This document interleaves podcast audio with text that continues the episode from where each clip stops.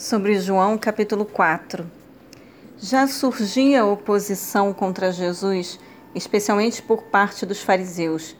Eles se ressentiam da popularidade de Jesus, bem como da sua mensagem, que desafiava muitos dos seus ensinamentos. Como Jesus estava apenas iniciando seu ministério, ainda não era hora de confrontar abertamente esses líderes. Por isso, Jesus deixou Jerusalém e viajou para o norte, em direção à Galiléia. Ir do território da Judéia até Galiléia significava passar por um território central chamado Samaria. A maioria dos judeus fazia tudo o que podia para evitar passar por Samaria. A razão está no passado de sua história. Depois que o Reino do Norte, com sua capital em Samaria, foi conquistado pelos assírios, muitos judeus foram deportados para a Síria e foram trazidos estrangeiros à terra para ocupar a terra e ajudar a manter a paz. O casamento interracial entre esses estrangeiros e os judeus remanescentes resultou em uma raça mestiça, impura na opinião dos judeus que viviam no Reino do Sul. Assim, os judeus puros odiavam essa raça mestiça, os samaritanos, porque pensavam que seus companheiros judeus que haviam se casado com os estrangeiros haviam traído seu povo e sua nação. Os samaritanos haviam instituído um centro alternativo para adoração no Monte Gerizim, João 4, 20, para concorrer com o Templo de Jerusalém, mas ele havia sido destruído 150 anos antes. Embora houvesse um preconceito de longa data entre judeus e samaritanos, Jesus não levou tais restrições em consideração. A rota que passava por Samaria era mais curta e esse foi o caminho que ele tomou. Dos versículos 5 ao 7. O poço de Jacó estava na propriedade que originalmente pertencia a Jacó. Gênesis capítulo 33, versículos 18 a 19. Não era um poço alimentado por uma correnteza, mas um poço que coletava no fundo a água da chuva e do orvalho. Quase sempre os poços estavam situados fora da cidade, junto à estrada principal. Duas vezes por dia, pela manhã e no fim da tarde, as mulheres vinham para retirar água. Esta mulher veio ao meio-dia, no entanto, provavelmente para não encontrar pessoas que conhecessem sua reputação.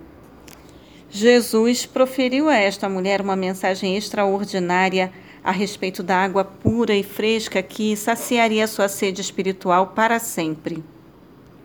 Do versículo 7 ao 9. Esta mulher era uma samaritana, um membro da odiada raça mestiça. Era conhecida por viver em pecado e estava em um lugar público. Nenhum judeu respeitável falaria com uma mulher nessas circunstâncias. Mas Jesus falou: As boas novas são para todas as pessoas não importando qual a raça, a posição social ou os pecados anteriores dessas pessoas. Devemos estar preparados para transmiti-las a qualquer momento, em qualquer lugar. Jesus ultrapassou todas as barreiras para compartilhar as boas novas e nós que o seguimos não devemos fazer menos que isso. Versículo 10. O que Jesus quis dizer com água viva? No Antigo Testamento, muitos versículos falam de uma pessoa ter sede de Deus como tem de água. Salmos 42:1, Isaías 55:1, Jeremias 2:13, Zacarias 13:1. Deus é chamado de manancial da vida, Salmo 36, versículo 9, e de fonte das águas vivas, Jeremias 17:13. Ao dizer que traria a água viva que extinguiria para sempre a sede que uma pessoa sente por Deus, Jesus estava afirmando ser o Messias. Somente o Messias poderá, poderia dar este presente que satisfaz o desejo da alma. Do versículo 13 ao 15. Muitas funções espirituais correspondem às funções físicas. Da mesma maneira como nossos corpos sentem fome e sede, também nossas almas. A mulher confundiu os dois tipos de água, talvez porque ninguém jamais havia falado com ela a respeito de sua fome e sede espiritual. Não pensaríamos em privar nossos corpos de comida e água quando temos fome ou sede. Por que, entanto, por que então privaríamos nossas almas? A palavra viva Jesus Cristo e a palavra escrita a Bíblia podem satisfazer nossas almas famintas e sedentas. Versículo 15. A mulher acreditou equivocadamente que, se recebesse a água que Jesus lhe oferecia, não teria que voltar ao poço todos os dias. Ela se interessou pela mensagem de Jesus porque pensou que a mensagem tornaria sua vida mais fácil. Mas, se esse, for, se esse fosse sempre o caso, as pessoas aceitariam a mensagem de Cristo pelos motivos errados. Cristo não veio para remover desafios, mas para nos modificar interiormente e para nos capacitar a lidar com os problemas a partir da perspectiva de Deus. Do versículo 16 ao 20. Quando esta mulher descobriu que Jesus sabia tudo sobre sua vida privada, rapidamente mudou de assunto. Frequentemente as pessoas se sentem desconfortáveis quando a conversa as afeta diretamente e tentam falar sobre outra coisa. Quando testemunharmos, devemos gentilmente conduzir a conversa de volta a Cristo. Sua presença denuncia o pecado e faz com que as pessoas se retraiam, mas somente Cristo pode perdoar os pecados e dar nova vida. Do versículo 20 ao 24. A mulher levantou uma questão teológica popular, o local correto para adorar. Mas sua pergunta era uma cortina de fumaça para manter Jesus afastado de sua mais profunda necessidade. Jesus conduziu a conversa para um ponto muito mais importante. O local da adoração não é, de maneira nenhuma, tão importante como a atitude dos adoradores. Quando Jesus disse a salvação vem dos judeus, quis dizer que somente por intermédio do Messias judeu o mundo inteiro encontraria salvação. Deus havia prometido que por intermédio da raça judaica toda a terra seria abençoada. Gênesis 12, versículo 3. Os profetas do Antigo Testamento haviam chamado os judeus para que fossem uma luz para as outras nações do mundo, trazendo-lhes o conhecimento de Deus. E eles haviam predito a vinda do Messias. A mulher junto ao poço poderia ter conhecimento dessas passagens e estava esperando o Messias mas não percebia que estava falando com ele. Deus é espírito, quer dizer que ele não é um ser físico limitado a um lugar.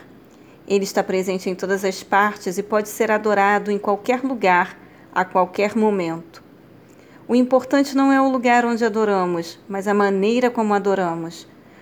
O Espírito Santo ora por nós, Romanos 8, 26, nos ensina as palavras de Cristo, João 14, 26 e nos diz que somos amados, Romanos 5, 5. Jesus estava falando sobre sua nutrição espiritual, que inclui mais que o estudo da Bíblia, a oração e o comparecimento à igreja. A nutrição espiritual também é o resultado de fazer a vontade de Deus e de ajudar a concluir sua obra de salvação.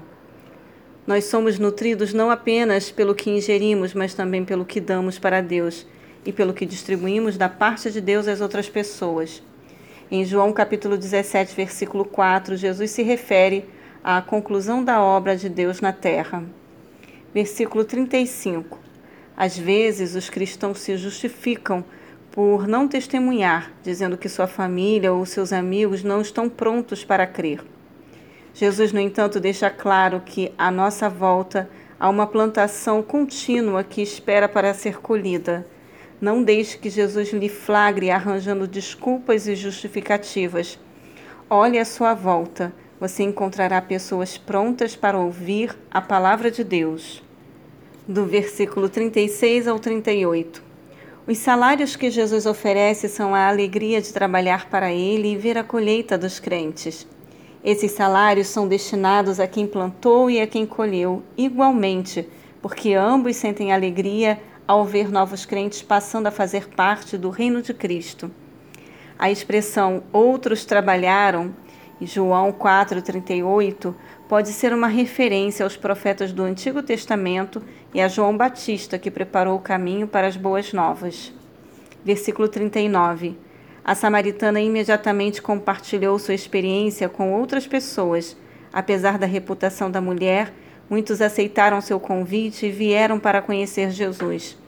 Talvez nós nos envergonhemos dos pecados do nosso passado, mas Cristo nos transforma. Quando as pessoas veem essas mudanças, ficam curiosas. Use essas oportunidades para apresentá-las a Cristo. do versículo 46 ao 49. Provavelmente esse oficial do governo fosse alguém encarregado do serviço de Herodes. Ele andou 32 quilômetros para ver Jesus e tratou-o como Senhor, colocando-se sob a autoridade de Jesus, embora tivesse autoridade legal sobre ele. Este milagre foi mais que um favor para um oficial, foi um sinal para todo o povo. O Evangelho de João foi escrito para toda a humanidade, para incentivar a fé em Cristo. Aqui, uma autoridade do governo creu que Jesus podia fazer o que afirmava. O oficial creu e viu um sinal miraculoso. Versículo 50. Este oficial do governo não apenas creu que Jesus podia curar, mas também obedeceu, voltando para casa e demonstrando assim sua fé. Não é suficiente que digamos que cremos que Jesus pode cuidar dos nossos problemas. Precisamos agir de acordo com essa fé. Quando você orar a respeito de uma necessidade ou de um problema, viva de uma maneira que prove que você crê que Jesus é capaz de fazer o que diz. Versículo 51. Os milagres de Jesus não eram meras ilusões. Embora estivesse a 32 quilômetros de distância, o filho do oficial foi curado quando Jesus pronunciou a palavra. A distância não era problema porque Cristo tem a soberania sobre o espaço. Jamais seremos capazes de nos afastar tanto de Cristo a ponto de ficarmos fora do seu alcance ou a ponto dele não poder mais nos ajudar. Versículo 53. Perceba como a fé do oficial cresceu. Em primeiro lugar, ele creu o suficiente para pedir que Jesus ajudasse seu filho. Em segundo lugar, ele creu na certeza de Jesus de que seu filho viveria e agiu de acordo com essa certeza. Em terceiro lugar, ele e toda a sua casa creram em Jesus. A fé é um dom que cresce à medida que usamos.